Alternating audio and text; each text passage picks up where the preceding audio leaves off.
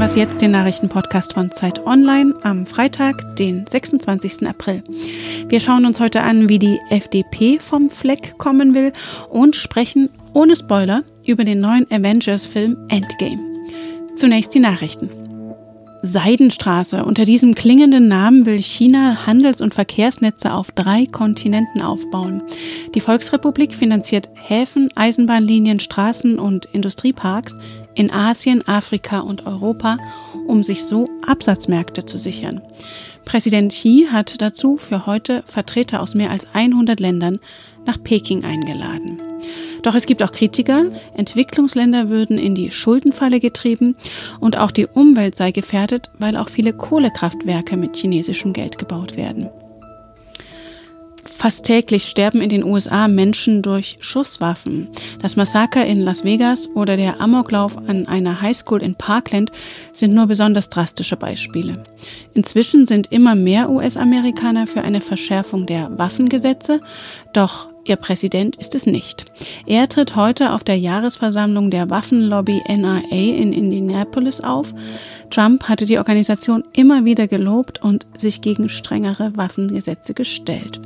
Die NRA hatte ihn auch im Wahlkampf unterstützt. Derzeit ist sie allerdings verklagt wegen möglicher illegaler Parteispenden an Trumps Republikaner. Redaktionsschluss für diesen Podcast ist 5 Uhr.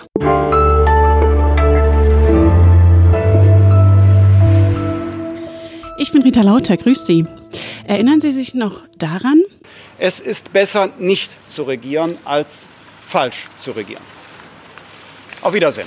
Mit diesen Worten hatte Christian Lindner, der FDP-Chef, 2017 begründet, warum er die Koalitionsverhandlungen mit Union und Grünen platzen ließ. Dafür gab es viel Kritik. Viele warfen ihm vor, sich aus der Verantwortung zu stehlen um dann aber immer wieder lauthals die GroKo, die einzig anders mögliche Regierung, zu kritisieren. Seitdem versucht die FDP ihr Profil neu auszurichten, auch auf dem Parteitag, der heute in Berlin beginnt. Den beobachtet mein Kollege Michael Schlieben für Zeit Online. In welche Richtung soll das denn gehen? Erholt sich Lindner von dieser Aussage? Naja, man kann schon sagen, dass ihm der Satz besser nicht regieren als falsch regieren und auch diese ganze Entwicklung seit dem Jamaika aus schon noch stark nachhängt. Man merkt es eigentlich daran, wenn er irgendwie etwas fordert, wie zum Beispiel im Bundestag einen Digitalminister, dass man sich sicher sein kann, dass noch in der Debatte oder spätestens in den Kommentaren, die es danach gibt, geschrieben wird, naja, du hättest ja Digitalminister werden können. Mhm. Also das geht nicht raus aus dieser Legislaturperiode in der Bewertung der FDP. Also die FDP stagniert seither in den Umfragen. Also das, was Lindner erhofft hat, dass die FDP die starke, breit akzeptierte Oppositionskraft wird, die der großen Koalition Paroli bietet, das ist nicht eingetreten. Und das hängt ihm schon nach und das beschäftigt ihn auch. In letzter Zeit ist ja auch anderes nicht so rund gelaufen. Erst gab es Vorwürfe von zu großer Nähe an die Europaspitzenkandidatin Nicola Bär mit dem ungarischen nationalkonservativen Premier Orban. Dann ein seltsam konstruiertes Beispiel eines Millionenerbes, als es um die Rente ging, die ohne Bedarfsprüfung eingeführt werden sollte. Und letztens auch noch ein missglückter Tweet zum Thema Trisomie 21. Wie will die FDP denn das Ruder nun rumreißen? Ja, und man darf auch nicht vergessen, dieses Zitat von ihm mit den Profis. Also zu den Schülerprotesten, die ja jeden Freitag gerade stattfinden, hat Lindner gesagt, da lasst mal besser die Profis ran. Das ist ihm auch innerhalb der mhm. Partei sehr um die Ohren geflogen. Das hat nämlich wieder das Image der FDP bestätigt, dass da nicht so viel Empathie vorherrscht, sondern so eine gewisse abgehogene, elitäre Clique, die auf die Schülerproteste eben nur von oben herabschaut. Ja, wie will die FDP dagegen vorgehen? Vor allem eigentlich mit klassischen liberalen Brot- und Butterthemen, könnte man sagen. Also Lindner ist gerade in den Zeitungen groß mit der Schlagzeile, dass er gegen Enteignungen kämpft. Das wundert nicht so sehr. Er möchte jetzt das sogar aus dem Grundgesetz streichen. Das mobilisiert vielleicht die liberalen Anhänger. Es braucht dazu aber eine Zweidrittelmehrheit im Bundestag und die wird die FDP momentan nicht bekommen. Also kann man sagen, das ist eher eine symbolische Politik. Ähnlich übrigens auch mit seiner anderen Forderung, die er immer wieder bringt, nämlich den Soli abzuschaffen. Da gibt es auch eine relativ breite Mehrheit bei CDU und SPD ohnehin schon dafür und auch das wirkt eigentlich so, als ob die FDP eigentlich nach Themen sucht. Und auch die Spitzenkandidatin Frau Beer gilt in der FDP zwar als durchaus geschätzt, ein Wählermagnet ist sie nicht. Ja, und es ist ja nicht nur Europawahl, sondern es stehen auch vier Landtagswahlen an, drei davon im Osten in diesem Jahr. Welche Chancen kann sich die Partei denn da ausrechnen? Wird sie immer noch als Partei der Besserverdiener wahrgenommen? Ja, die Chancen sind eher mau. Ich habe mir gerade eben nochmal die Umfrageergebnisse, die aktuellen angeguckt. Da steht sie überall zwischen 5 und 6 Prozent in Sachsen, Thüringen oder Brandenburg. In Brandenburg ist sogar noch schlechter. Man muss dazu sagen, im Vergleich zur Vorwahl wird sie sogar gewinnen, weil vor fünf Jahren war die FDP in ihrer größten Krise. Da ist sie bei den Wahlergebnissen zum Teil nur als sonstige Partei noch wahrgenommen worden.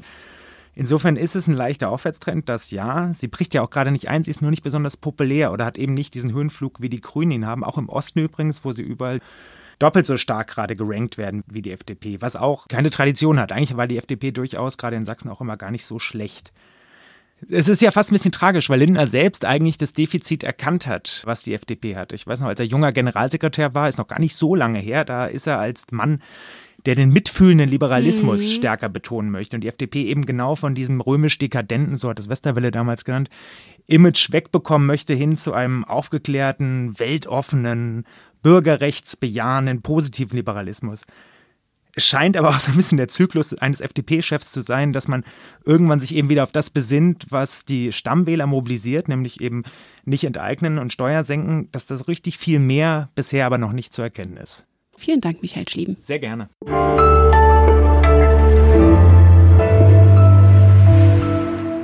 Und sonst so? Wussten Sie, dass die Hüte auf Tequilaflaschen eigentlich Zitronenpressen sind?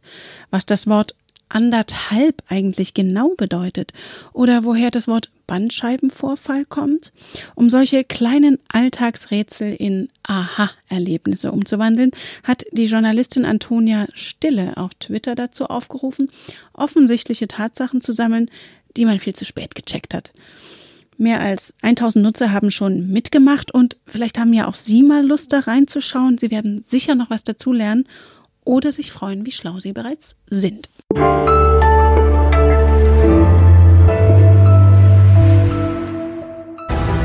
Wir können nur unser Bestes tun. Und manchmal ist das Beste, was wir tun können,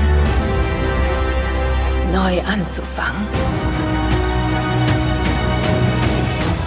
Hm, es ist ganz schön selten, dass man noch nicht einmal verraten darf, wer in einem Film mitspielt, um nicht zu spoilern. Aber bei Avengers Endgame ist es so. Der Megafilm, der das Ende markieren soll, eines Epos aus mehr als 20 Filmen, die sich im Marvel-Universum abspielen, miteinander verbunden, mit den entscheidenden Szenen manchmal noch nach dem Abspann versteckt. Von den Fans als größtes Kinoereignis aller Zeiten herbeigesehnt, werden dieses Wochenende sicher viele ins Kino gehen. David Hugendick hat den Film schon gesehen. Wie hat es dir denn gefallen? Ach, sagen wir so, ich habe mich nicht gelangweilt, sagen wir so. Also das ist schon mal nicht so schlecht. Also man muss da sich schon ein bisschen drauf einlassen, auf diese Mischung aus, na, man könnte sagen, rührender Schlichtheit. Einerseits, andererseits natürlich einer unglaublichen Wille zu überbordendem Bombast. Und der Film hat natürlich Überlänge, ich glaube bis 182 Minuten, aber das ist halt, glaube ich, inzwischen normal. Aber die sind jetzt keine verschenkten 182 Minuten, sondern man hat schon seinen Spaß dabei, ja. Wie viele von den anderen Marvel-Filmen sollte man denn gesehen haben, um mit Endgame was anfangen zu können? Beziehungsweise hast du denn alle anderen über 20 Filme gesehen? Also es gibt natürlich Leute, die schon fast eine Marvel-Wissenschaft daraus machen und natürlich immer sagen würden, man muss alle 18, 20, 21 Filme gesehen haben, als bräuchte man sozusagen eine Art PhD in Marvel Studies, damit man letztlich auch jede Anspielung und jedes kleine Zitat begreift, mit dem der Film und ich glaube auch ein bisschen krämerisch so umgeht. Ich habe, glaube ich, neun oder zehn gesehen von diesen Filmen. Natürlich auch den Vorgängerfilm, der natürlich. Also Abi, würde man sagen. Ja, vielleicht ist das so höhere Hochschulreife. Es ist so, dass ich diesen Film jetzt von allen, die ich bisher geguckt habe, schon in vielen Dingen am interessantesten fast fand. Aber dieser Film sich eine ewig lange Exposition leistet. Also wenn man jetzt von dem Vorgängerfilm erwartet, der nicht nur letztlich aus Schlachten bestand und mhm. aus Schauplatzwechseln, hat dieser Film eben jetzt eine, ich glaube fast eine einstündige, extrem langsame, so fast schon zutiefst melancholische Exposition, wo man denkt, so, das ist man gar nicht gewöhnt von dieser Reihe. Wenn man die Avengers jetzt vergleicht mit bisherigen, ich nenne es mal Franchise-Blockbusters, Star Wars hat ja nach Jahrzehnten noch Strahlkraft, mehr als zum Beispiel die Harry Potter oder Herr der Ringe Filme. Wie wird das wohl bei den Marvel Universe Filmen sein? Also ich kann mir ehrlich gesagt nicht vorstellen, dass diese Strahlkraft irgendwann zu Ende ist, so schnell. Dieses Universum lebt ja davon, dass ständig immer ein neuer Superheld dazukommt oder schon lange gibt, aber da plötzlich kriegt er einen eigenen Film und dann wird er wieder in ein anderes eingefügt, in einen nächsten Film. Das ist ja auch ein großer Franchise-Betrieb. Das sind ja alles geschützte Markennamen, also sowohl Iron Man als auch Thor und wie sie alle heißen. Letztlich hat Marvel ja noch gar nicht sein ganzes Reserveregiment an Superhelden auf die Leinwand gebracht. Ich glaube auch nicht, dass diese ganze Avengers-Saga in diesem Marvel Cinematic Universe, wie das heißt, vorbei ist. Also es geht jetzt offenbar in die vierte Phase, die jetzt wohl mit dem nächsten Spider-Man-Film eingeläutet wird. Also wie man sieht, ist es sehr, sehr komplex. Oder man könnte auch sagen verworren, sodass natürlich uns wahrscheinlich in den nächsten Jahren weitere Marvel-Filme ins Kino kommen. Also so richtig ein Endgame ist es noch nicht. Es geht offenbar noch weiter. Deine Kritik zum Endgame-Film ist auf Zeit Online zu lesen. Vielen Dank, David Hugendick. Ich danke. Das war Was Jetzt, der Nachrichtenpodcast von Zeit Online. Wenn Sie mögen, können Sie uns gern schreiben an wasjetzt.zeit.de. Ich wünsche Ihnen ein schönes Wochenende.